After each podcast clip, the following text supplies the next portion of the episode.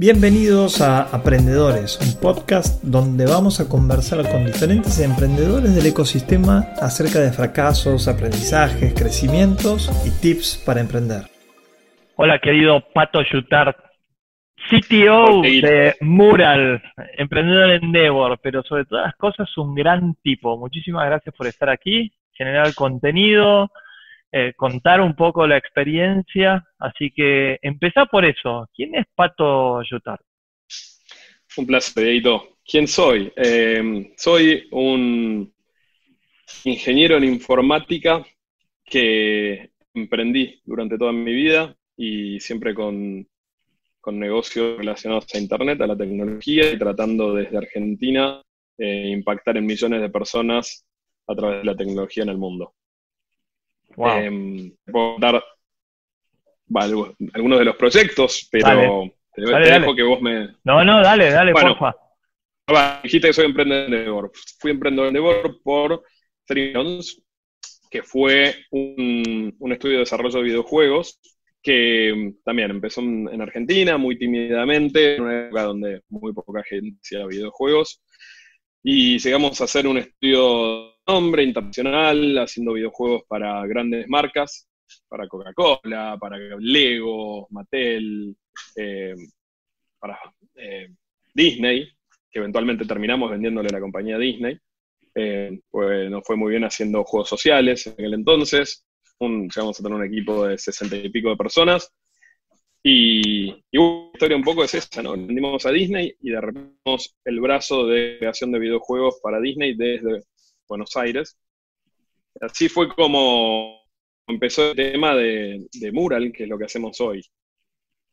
Em, ¿Qué es Mural? Mural es una plataforma de colaboración online, es como un pizarrón para que los equipos eh, se junten a colaborar digitalmente, ¿no? de forma visual en general complementa a una videoconferencia eh, y complementa también otras herramientas del mundo de la corporación digital, como tienen en general cualquier equipo de, trabajo eh, que está acostumbrado a trabajar digitalmente, como eh, el calendario, archivos compartidos, algún software de asignación de tareas y seguimiento de proyectos, alguna solución de chat, pues hay un toolkit de herramientas que ayudan a esta nueva forma de trabajo, que es la, forma de trabajo remoto, distribuido, y la colaboración digital. La nueva, la nueva para todos.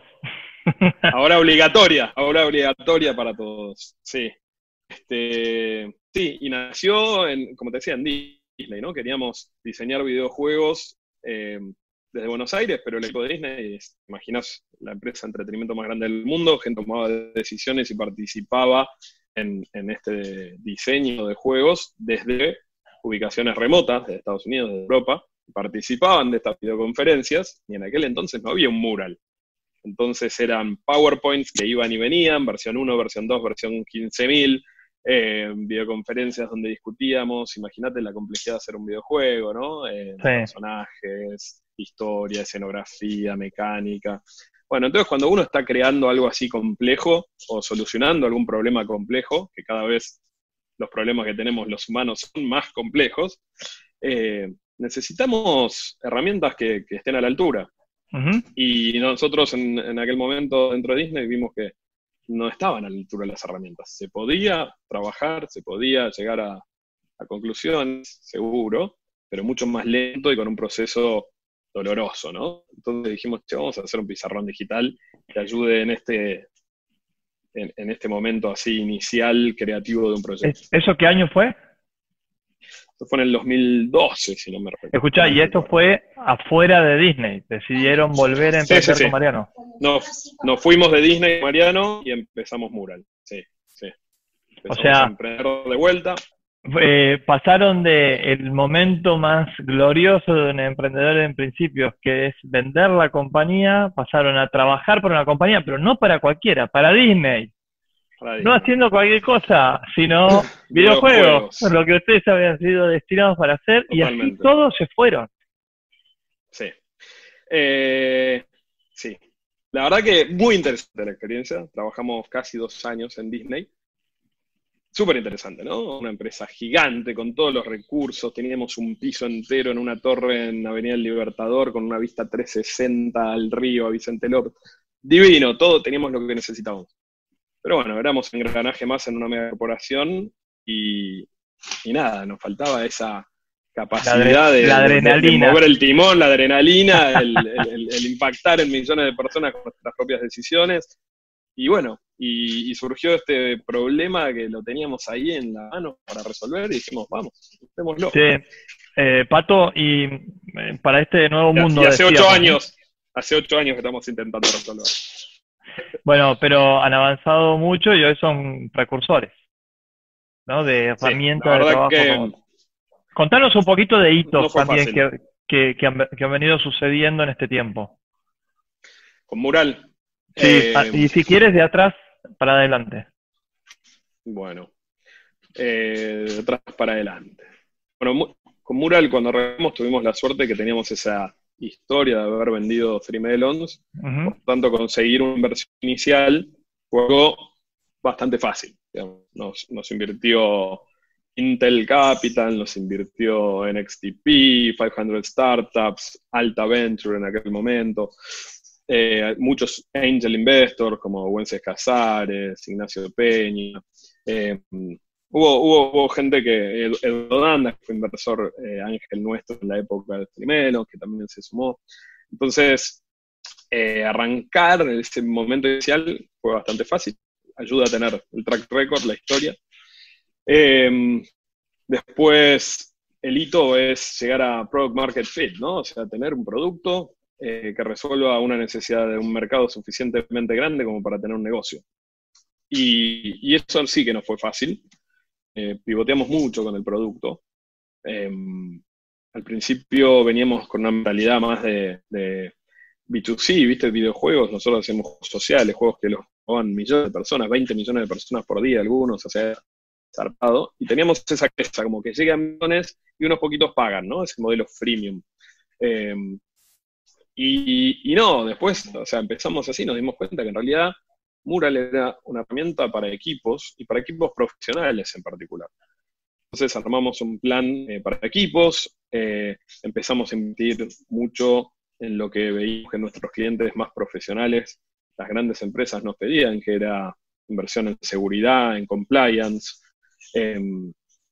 certificaciones, digamos, ahí pasamos, te diría, ese fue un gran hito, ¿no? Pasar, por ejemplo, la certificación SOC 2, eh, que es una certificación importante de procesos, eh, nos habilitó a poder venderle a grandes empresas, ¿no? A partir de ese momento creo que IBM fue el primero que nos lo pidió, y IBM se convirtió en nuestro cliente más importante, y atrás de Accenture, y bancos, y Fidelity. Y no fueron, no fueron dos licencias por cliente.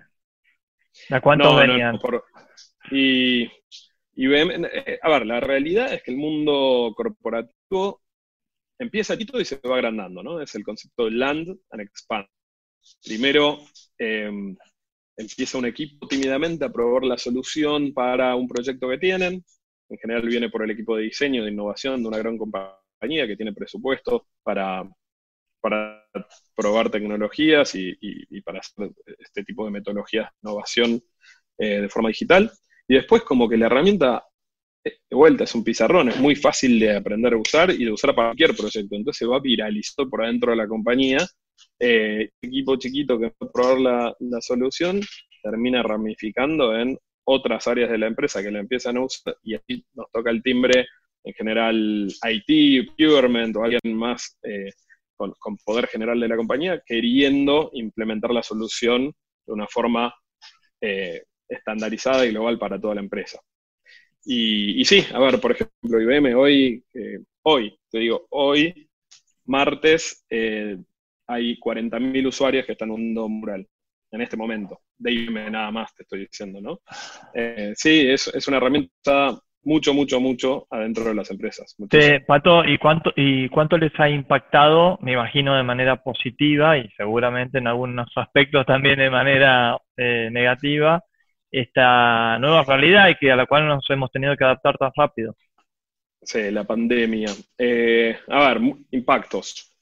Primero, eh, impacto interno. Somos una empresa que eh, trabajamos con una cultura remote first. Todo lo que hacemos lo hacemos de forma digital. La, oficina está y está buenísima, tenemos varias en distintas partes del mundo, pero son opcionales.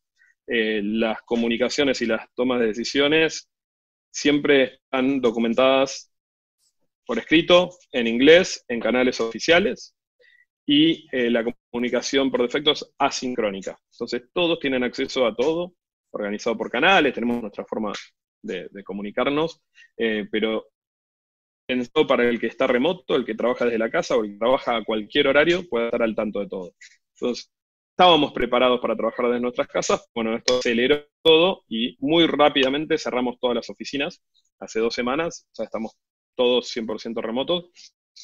Eh, así que es un, es un cambio, eh, estamos tratando de meter más tiempo de videoconferencia, más por un tema social que por un tema profesional. Creo que nos hace bien eh, vernos las caras, ver en claro. cada uno, eh, no sentirnos solos, que es un poco el problema principal de estar aislados. Pero desde el punto de vista profesional no cambiamos mucho, la verdad. Che, Pato, ¿y cómo se lidera? Romu, estoy en un video después. Hola, Romo. bueno, justamente al hacerlo fresco, eh, el tema de, situaciones desde lo cotidiano con nuestra nueva realidad que también nos toca. Que, Pato, ¿y cómo ves vos que es el tema del liderazgo en esta sí, bueno, economía y psicología remota? Sí, a ver, el impacto interno es ese que te digo, todos a las casas, eh, no hay problemas. Segundo impacto, me preguntas a nivel pura luz, 10 veces más demanda de lo normal, 10 veces. Eh, no, 10%, 20, 10 veces. 10 veces. Impresionante, ¿no? Eh, estamos todos en un estado de eh, guerra, nos estamos dando abasto con la demanda, estamos trabajando feriados, fines de semana, a full, porque además creemos que estamos contribuyendo con nuestro granito de arena a, esta, a esta crisis, ¿no? Porque hay un montón de gente que no puede trabajar. Después hay un montón de gente que puede trabajar, pero necesita de herramientas como la nuestra para poder hacerlo bien.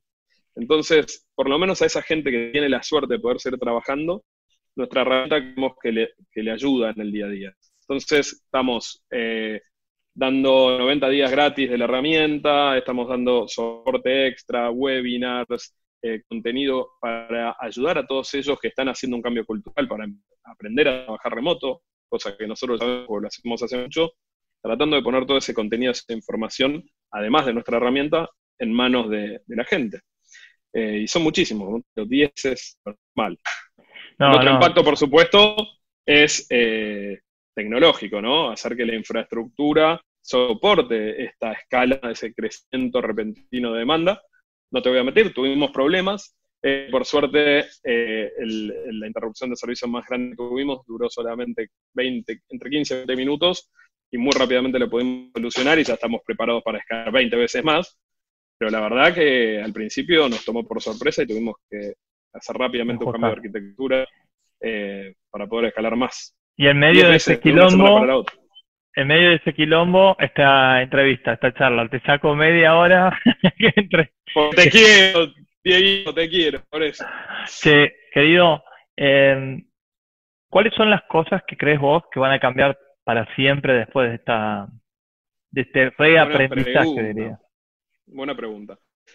Yo creo que el cambio ya venía ocurriendo, pero eh, se aceleró, ¿no? O sea, eh, que la oficina es un lugar opcional, optativo, yo lo doy por hecho hace muchos años, pero para, no, para todo el mundo es así. Eh, porque de vuelta hay un tema de cultura, de hábitos que, vienen eh, de generaciones anteriores y hay generaciones que todavía conviven en, la oficina y, y, nada, creo que esto lo acelera, está mostrándonos a todos que si tenés un negocio que tenga alguna forma de vender, un negocio digital hoy en día, las puertas siguen abiertas. Podemos trabajar cada una de nuestras casas y no hay mayores inconvenientes. Hay cambios culturales, eso sí, eh, y son difíciles, es cambiar la forma de pensar, esto de eh, trabajar de forma asincrónica y por escrito antes que de forma de interrupción y de, y de necesidad de comunicación en vivo, cara a cara. Son cositas que a veces cuestan cambiar, pero esto nos obliga a hacerlo. Entonces creo que llegó para quedarse este, este, cambio cultural en la forma de trabajo. Y para los emprendimientos, eh, este cambio, ¿cómo los afecta a los emprendedores? Sobre todo aquellos que no estaban en, esta cultura remota. No, primero y principal creo que es durísimo este momento para cualquier emprendedor que, que pueda vender su producto online, digital, o que tenga restricciones por, por todo este tema de la cuarentena. O sea, hay que sobrevivir antes que nada. Nosotros somos expertos en sobrevivir, como te decía, ocho años estuvimos con Murli, muchas veces eh, estuvimos virtualmente quebrados y decidimos ponerle pecho y yo he vendido el único departamento que tenía en su momento para poner la plata en, la empresa y seguir adelante cuando nos estábamos por fundir. Y, o sea, muchos van a estar en esas situaciones. O sea, yo las viví en el pasado y le va a tocar a un montón de gente. Entonces, lo primero es intentar sobrevivir. Eh, y lo segundo, para aquellos que lo logren, sí, yo creo que tienen que ver cómo eh, en realidad hay un montón de gastos superfluos que son evitables, ¿no?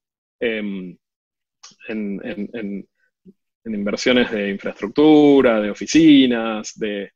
Eh, nada, son cambios que, nos estamos dando cuenta como sociedad que, son posibles y, tienen beneficios, no todo es malo, ¿no? O sea, Creo que es muy potente esto de reencontrarnos de otra forma. Sí, y aparte de sacar la grasa, ¿no? Sacar la grasa de las empresas, sacar la grasa de las relaciones. Fíjate vos qué curioso. A, mí me pasa con mis amigos y mi familia. Estoy haciendo videollamadas como no he hecho. Totalmente. Nunca. Y, mis amigos están en Santiago del Estero, mi familia también. y, ahora, y ahora más que antes. Pero, pero 10X, como decías vos. querido, entonces, eh, ¿qué es la resiliencia para ustedes? Eh, es eso, es la perseverancia, es el caerse y volverse a levantar eh, con convicción, ¿no? O sea, y la convicción no está, no tiene sentido la resiliencia ni nada. pero si uno tiene fe en lo que está haciendo y y está convencido, hay que darle para adelante, hay que darle para adelante y las cosas siempre cuestan mucho más de lo que uno cree, siempre. Eh, pero de eso se trata emprender, ¿no? De, encontrarte con los obstáculos que están en el camino y verlos como un desafío, no sentirte una víctima, sino sentirte el protagonista para atacar ese obstáculo y, superarlo. Y, es eso, emprender, ir superando obstáculos que todos los días hay uno distinto. querido vos, eh, no solamente sos emprendedor, y en este caso emprendedor múltiple, sino que también sos inversor. Tienes un fondo, Spirit Angels, eh, que han hecho varias inversiones, ¿no? ¿no? No sé cuántas exactamente van. No, Spirit eh, hizo 23, 24 inversiones. Eh, era un fondo chico, creo que éramos, somos, ¿no? Porque existe todavía, te, te hablo en pasado porque se levantó una suma determinada de dinero que ya se invirtió toda, entonces el fondo está ahora en estado de espera, ¿no? No hace follow-ons, no estoy haciendo nuevas inversiones. Pero fueron 24 inversiones, por ejemplo, ponele. Eh, no, que, la, que eso que estoy hablando hace 8 años. Sí. Eh, a ver, que aprendí muchas cosas. Este, a ver, una, una, una, de las inversiones eh, que más destaco es la de OutZero, eh, una inversión que, básicamente OutZero es una compañía que hace un componente así de software, pero que necesita todas las empresas del mundo, ¿no? Entonces, ese, ese creo que es un buen resumen. ¿Por qué OutZero vale lo que vale y es uno de los cinco unicornios argentinos hoy en día? Eh, creo que nos estamos dando cuenta que todo, toda empresa, todo negocio eh, actual futuro necesita tecnología y necesita software.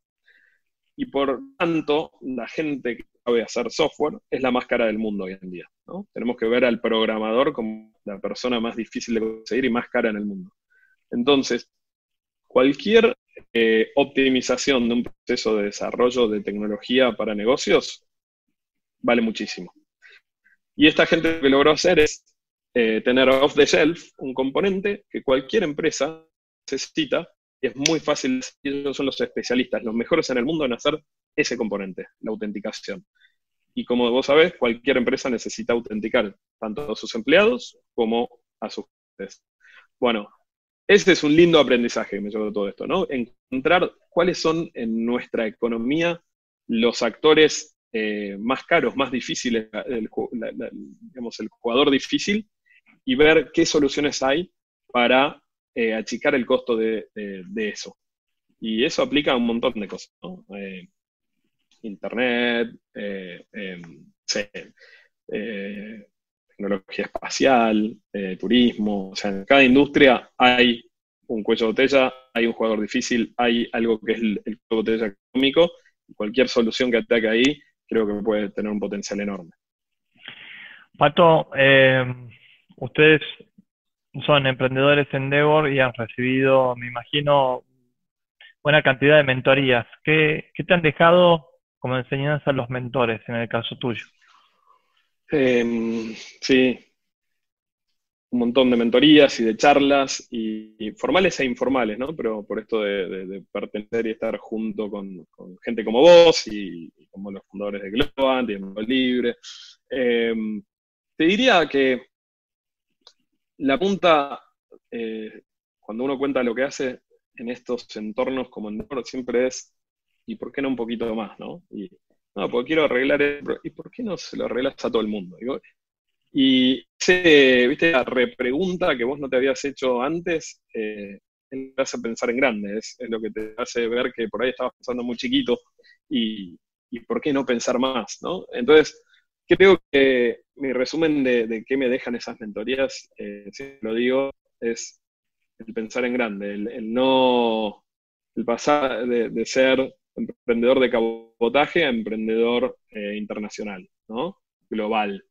Em, creo que viene por ahí, ¿no? ese es el desafío constante. Buenísimo. ¿Y qué necesitan tener eh, las los emprendedores para que anteriormente con tu fondo los invirtieran o para el caso de que te convoquen a vos como mentor, que tengas ganas de, seguir mentoreándolos? ¿Qué condiciones tienen que tener? A ver, eh, primero tiene que ser un rubro en el que a mí me, guste, ¿no? Eso personal. Si yo no me voy a meter en algo que no me divierte, no entiendo o no le veo futuro. Segundo, el equipo. Tiene que ser un equipo que, esté capacitado y que esté apasionado por lo que esté haciendo. Miro siempre el equipo. Eh, y después que el producto, la solución que estén desarrollando, eh, tenga sentido en nuestra economía, en nuestro mercado, ¿no?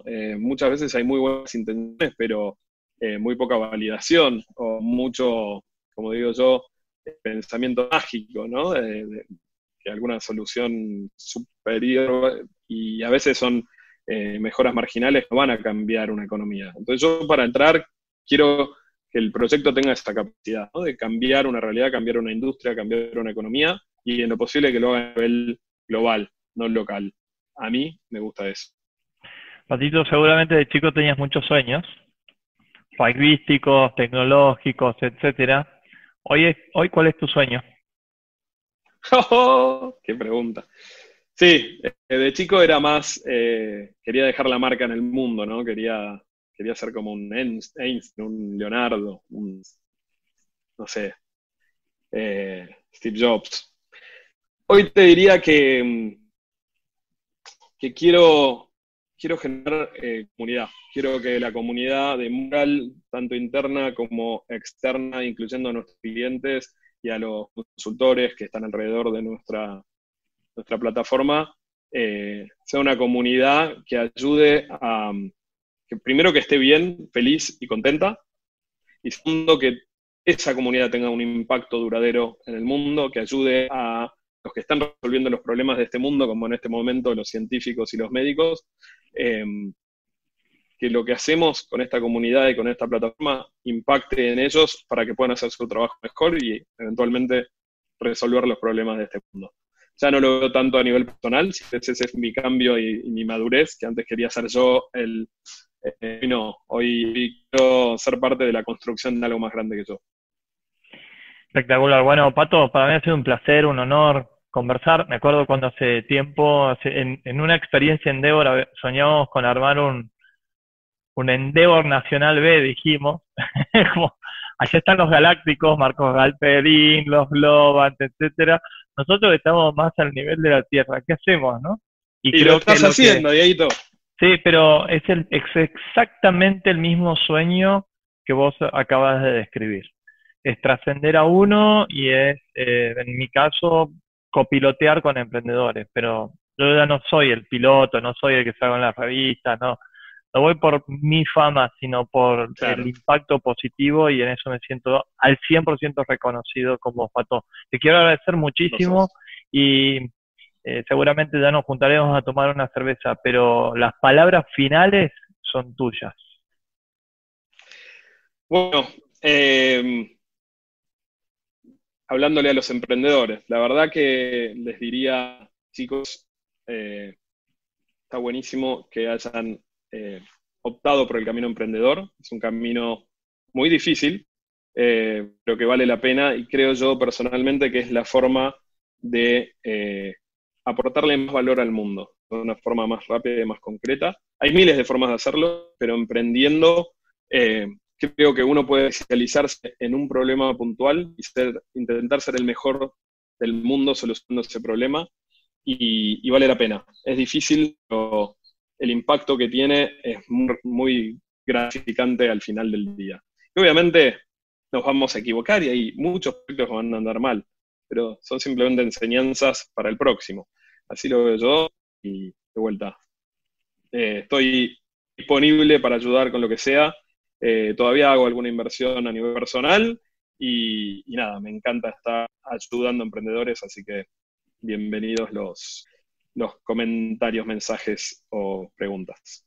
Patito, un abrazo grande, muchísimas gracias, nos vemos pronto. Un abrazo, Edito. Gracias. querido. A vos. Chao, chao. Esperamos que hayas encontrado valor en estos aprendizajes y te esperamos para nuevos podcasts. Te recuerdo que puedes escuchar en Spotify, Apple Podcasts, Google Podcasts, YouTube y visitando nuestra página web diegonoriega.com.